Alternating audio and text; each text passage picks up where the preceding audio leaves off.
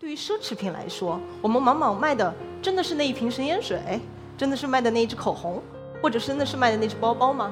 你缺的绝对不是那一只包的问题，缺的是一种我们叫做对一种新的、不同的生活方式的想象力。对于奢侈品或高端的行业来说，未来是什么？那就是驾驭数据，取悦人心。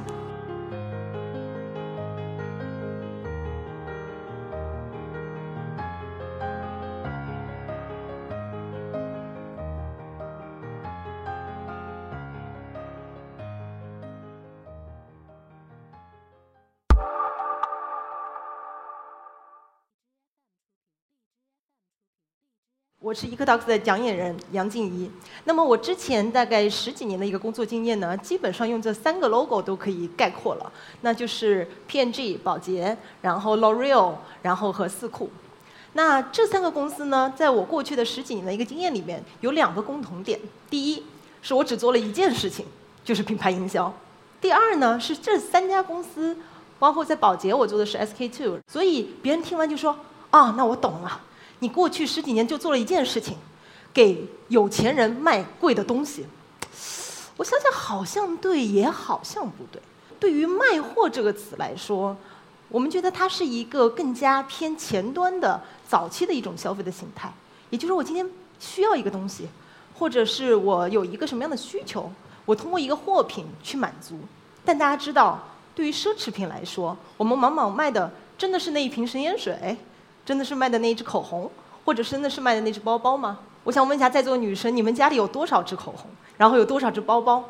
你缺的绝对不是那一只包的问题，缺的是一种我们叫做对一种新的、不同的生活方式的想象力。所以的话，对于我们来说，你要去卖奢侈品或者卖高端的品牌的时候，有两个东西非常重要。我今天想跟大家在这里分享的，第一，到底是什么样的人在买？和第二，他们到底买什么？首先，我们先说一下第一个问题：到底什么样的人在买？在大家的脑子里面，大家会觉得说，哎，买奢侈品的人应该是有一个这个刻板印象的，他们应该是一个中年的白领，然后生活品质很优秀，然后在我们国家的一二线城市，然后有着非常好的一些社交啊，或者教养啊等等。但所有这一些，其实呢是什么呢？是我们的想象。是所谓的刻板印象。到了大数据的时代，对于我们来说，我们越越来越发现，真正的数据可以帮助我们去了解，其实那些买奢侈品的人，往往并不是我们头脑中想象的那种人。为什么呢？当我们在做营销的时候，我们发现有一个非常非常特殊的对于高端的行业的一个事情：兴趣人群不等于购买人群。什么意思？如果今天我在网上，譬如说去搜索一个洗衣粉，那我第一我对洗洗衣粉感兴趣，第二我有极大的可能性我是要去买洗衣粉，我才会搜洗衣粉。但是如果今天说的是一台玛莎拉蒂，我今天搜了玛莎拉蒂，我不一定买得起玛莎拉蒂。所以对于这个行业来说，它会非常的奇怪。也就是说，有一群人对你非常感兴趣。但是你要在这种感兴趣的人里面，把那一些真正能成为你的消费者的人拎出来，是一个非常非常困难的事情。然而在大数据时代或者在新的这种数据营销的时候，我们有标签，我们有大数据，我们可以认真的识别。但是我们发现这个问题在大数据时代还是没有办法解决。举个例子，今天有两个用户在你的面前。一边是一个非常崇尚品奢侈品的一个大学女生，另外一边呢，嗯，譬如说是一个在家里像 Chanel 的包啊、LV 包就多的已经不能再多的一个奢侈品的惯买者，他们俩在互联网上的行为，关于奢侈品品牌的，譬如浏览数、转发量、点赞量、评论量、收藏量等等等等，你觉得他们俩谁高？我可以告诉你，没错，我看大家都知道，大学女生高，而且不仅是高一点点，我们的数据看起来大概高了什么三点八倍。这件事情对我做营销的人就觉得，天哪！我好不容易把前面的那一些好像很感兴趣的人都拿出来了，发现他压根不是我的购买者。我们怎样才能真正的找到奢侈品的购买者，而不仅仅是我们的兴趣爱好者呢？这时候有一个数据非常重要，就是一手的购买的数据，因为购买这个行动本身是不会骗人的。所以呢，我们就创造出来另外一套营销方法，就是逆向的。如果大家做过营销的都知道，我们有个漏斗，对吧？先是 awareness 认知，然后是兴趣，然后再是购买。我们现在反过来，我拿购买的数据，然后呢去反推认知的数据。譬如说，我今天要去推广 Gucci 这样的一个品牌，我会先拿购买过 Gucci 的人的一些数据拿出来，做成一个种子包，然后再把它放到不同的媒体里面去，去看这一些人真真正正的购买了奢侈品的人，他到底有怎样的一些不一样的媒介的一些行为。而最后我们得出来的数据发现，他们的很多购买行为，跟我们原来想象的完全不一样。所以在新的一个时代，大数据会特别好的帮助我们去洞察那一些可能是世界上最难以洞察的有钱人的心思。这里我再去给大家举一个例子，大家不知道认不认识这个牌子啊？叫宝诗龙，它是一个特别特别古老的牌子。这一个品牌是一八五八年在法国建立的，它是专门帮皇室做很多珠宝的这样一个牌子。就是这样一个非常经典、优雅、端庄的牌子，进入中国的时候，他选了一位代言人周冬雨，就行内人都炸了，怎么会选周冬雨呢？一个那么年轻的孩子。但事实上，当你真的去跟宝诗龙的营销团队去聊的时候，你发现。他们做出这个决定，选什么样的代言人，已经不是以前的，哎，我拍个脑袋，我觉得是，或者最近谁红，而是通过大数据。通过大数据，我们看到什么？周冬雨的粉丝有一个很奇特的一个特性。如果我们说一些流量的小鲜肉，他们吸引的是年轻人的话，周冬雨有两群，她在年龄上面，她的用户、她的粉丝呈现这样一个 M 的一个趋势。一群呢是跟她年纪差不多的十几岁、二十出头的小姑娘或者小男孩儿，但竟然还有一大群他的粉丝是三十五岁到四十五岁的用户。你问我为什么，我可能没有办法回答你一个标准的答案。但事实是这样的一些人，且我们把这些人的数据再跟他们的消费力，再跟我们平台的购买的数据再进行重合，发现这一群人的购买力非常惊人。哦，原来我挑了这样一个明星去代言我这样的一个品牌，它可能会有一些意想不到的一个效果。那通过这样的思维，我们同样可以把它放到我们平时的营销啊投放中。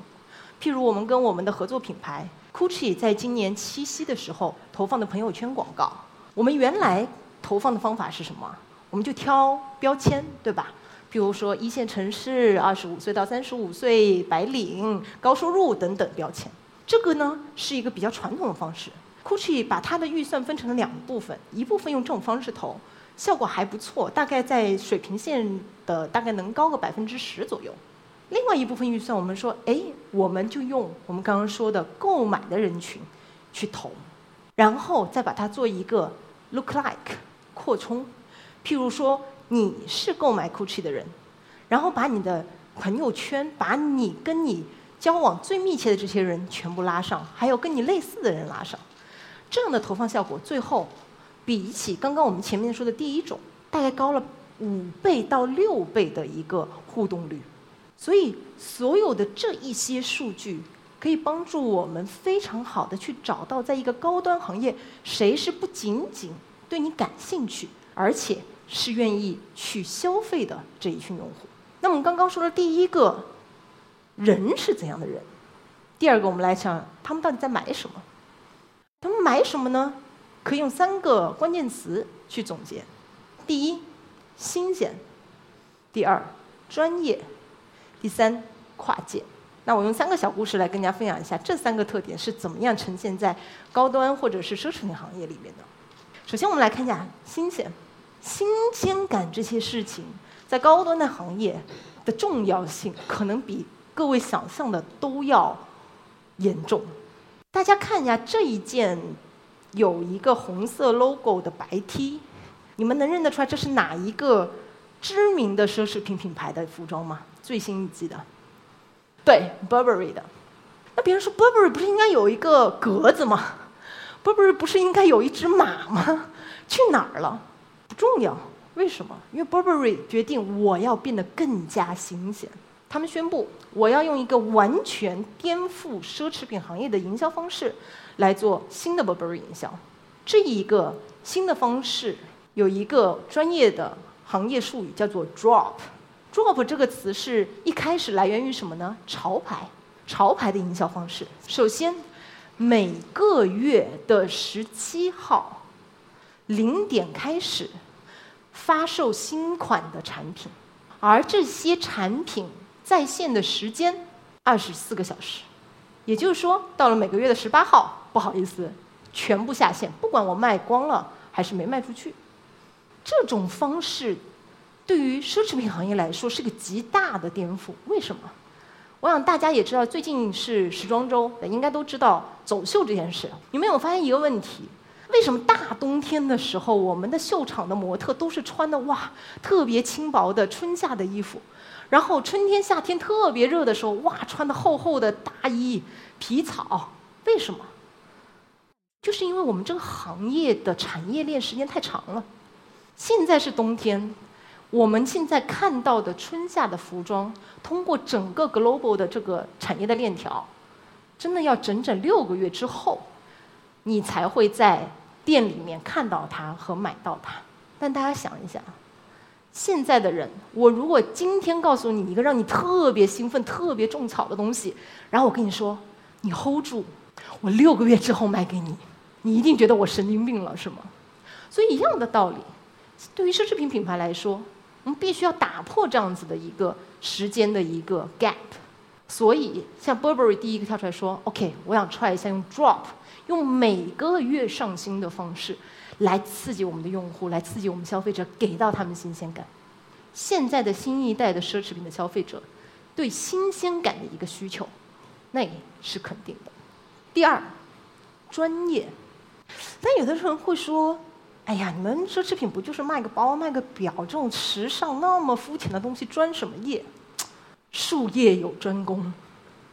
就算口红，一个直男看出来都是红色，我们女生也可以分出九九百九十九种不同的色号。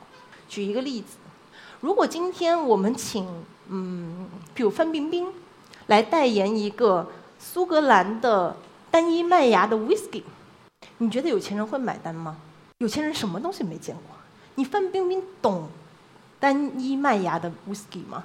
但是对于他们来说，如果有一个今天完全不认识的人，譬如这个上面的这位先生，但是他告诉你，我虽然年纪不大，我已经喝了七百瓶单一麦芽的 whisky，每一个我都能够闻出来它的产地和大概的年份，你一下子就会相信他，并且被他影响。所以在高端行业来说的话，专业性比所谓的名气。更加能够影响他们。最后一个跨界，永远给我们用户惊喜。大家见过这个箱子吗？这是一个全透明的箱子，也就是说，在你里面无论放的是你洗过的内裤还是没洗过的内裤，别人都能看得到。但是这个箱子卖疯了，这个是 Remover Crossover of Why 的一个全透明的箱子。你说它有多少的实用性？可能并没有，但是。当你能够抢到这么限量的一个这么有特色的箱子的时候，你那一刻的那种喜悦、那种心动、那种满足感，已经大大的超越了一个箱子本身能够带给你的一些实物的满足。所以最后，我想跟大家说，对于奢侈品或高端的行业来说，未来是什么？我们相信更多的数据可以帮助我们更好的去。引领这个行业更好的去改革这个行业，但是这个行业永远还有一个更重要的事情，就是人性。所以最后我用一句话来结束我今天的一个分享，那就是驾驭数据，取悦人性。谢谢。